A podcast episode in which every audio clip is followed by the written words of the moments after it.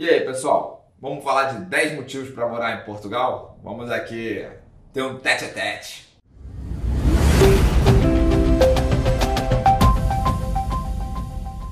Fala galera, tudo tranquilo? Para quem não me conhece, mas acho que a maioria já conhece, sou o Leandro do canal da RP, mostro bastante informação para quem está querendo chegar a Portugal e me segue no Instagram, no Leandro DRP, aonde eu falo um pouco do meu dia a dia e vocês podem acompanhar por lá. É, deixa o like no canal e segue aqui no canal que é mais importante, porque aqui no canal eu também ganho.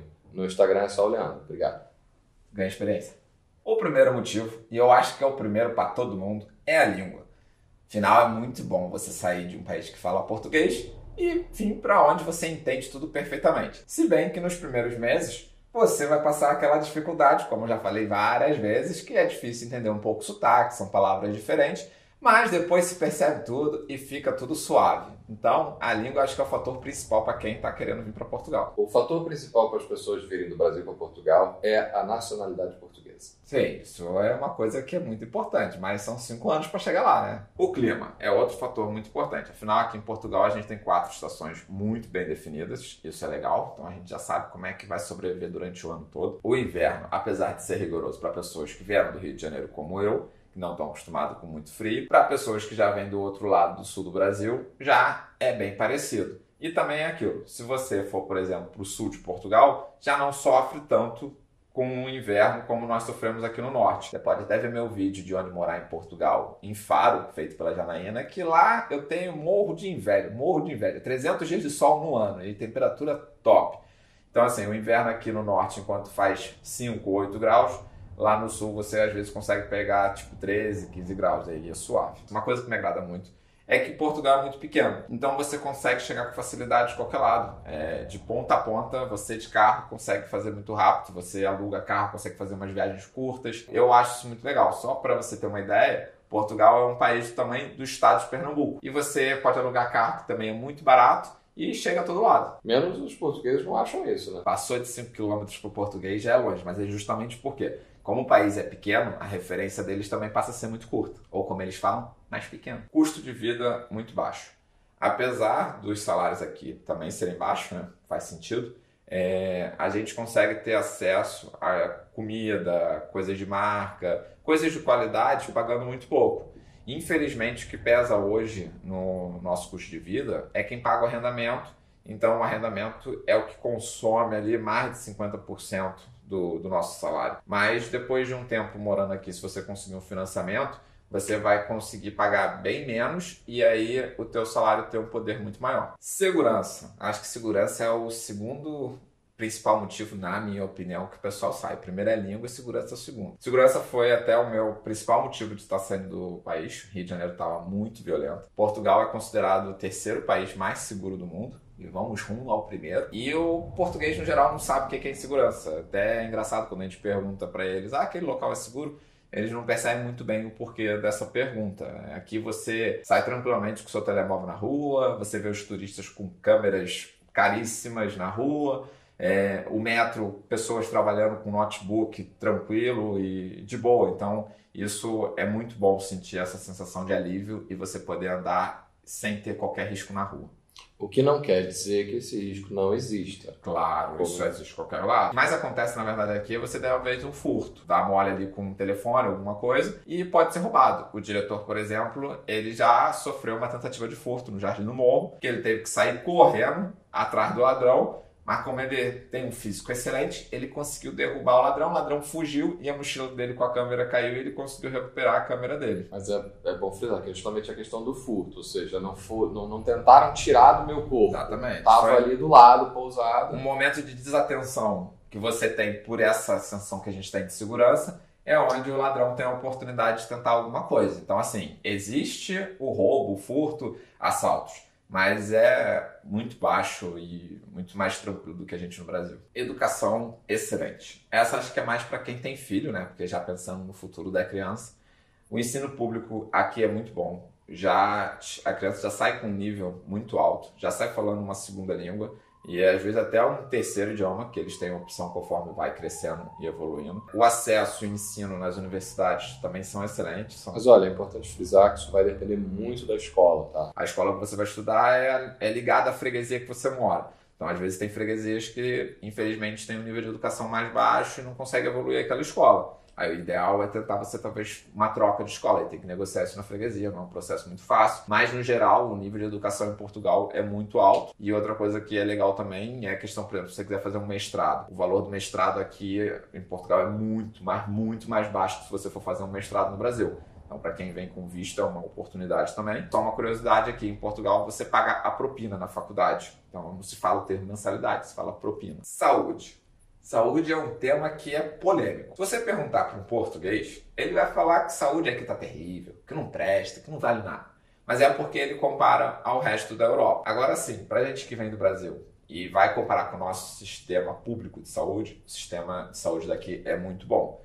Realmente, você quando vai numa consulta, numa emergência, é demorado, não é uma coisa rápida. Porque também vai depender do que você está indo. Se você está com uma gripe ou se você está com alguma coisa quebrada. Eles vão te escalar também o nível de prioridade. Eu já tive algumas oportunidades de ir ao médico, realmente na emergência demorou muito, mas você indo a um centro de saúde, se você precisar de uma consulta de clínica geral, você consegue com certa agilidade. O que demora mais é você conseguir uma marcação com o especialista. Outro ponto também que vem acontecendo muito, não é só culpa dos brasileiros, mas com a forte imigração, os centros de saúde não estão conseguindo atender a população no contexto geral. Então, eles estão tendo que reforçar esse centro de saúde e isso é um processo um pouco devagar. É algo que vem impactando negativamente na saúde, mas ainda assim eu ainda vejo de maneira positiva. Esperamos, o governo vem prometendo que vai evoluir, mas ainda assim, se for comparar a saúde pública do Brasil com a saúde pública portuguesa, a portuguesa é muito melhor. Você já está com médico de família, né? Não, isso eu não tenho. Então, a gente está com médico de família e é realmente muito legal, porque ela faz todo o seu acompanhamento, do agregado familiar todo. E isso é muito positivo. O SNS é que toma a ação de te chamar e falar: olha, você tem que vir aqui e fazer uma consulta de rotina. Sim, exatamente. Isso é, é bem legal. Eu não tenho médico de família ainda, justamente porque o centro de saúde que eu sou ligado ali na minha freguesia está com tanta gente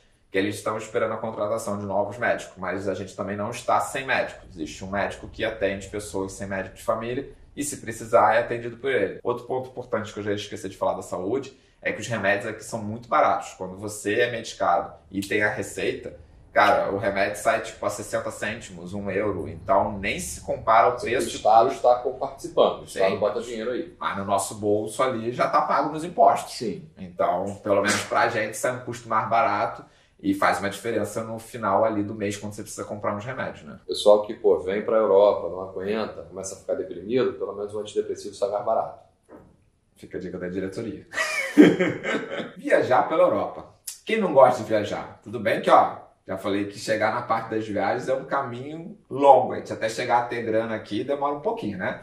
Mas quando sobra um dinheirinho, pensa no lado positivo. Você consegue comprar uma passagem por 10 euros, 15 euros para ir a Madrid, Barcelona. Então, viajar pela Europa é um excelente motivo para você vir morar aqui, né? Bons transportes públicos e estradas. Para quem vem morar em Porto e Lisboa, o transporte público, na minha opinião, é excelente. Eu protesto. Eu sabia que ele ia falar, porra. Por que, que você acha que é ruim, diretor? Cara, os transportes públicos eles são bons em determinadas localidades e com determinadas Lisboa. empresas. Então, por exemplo, Lisboa e Porto.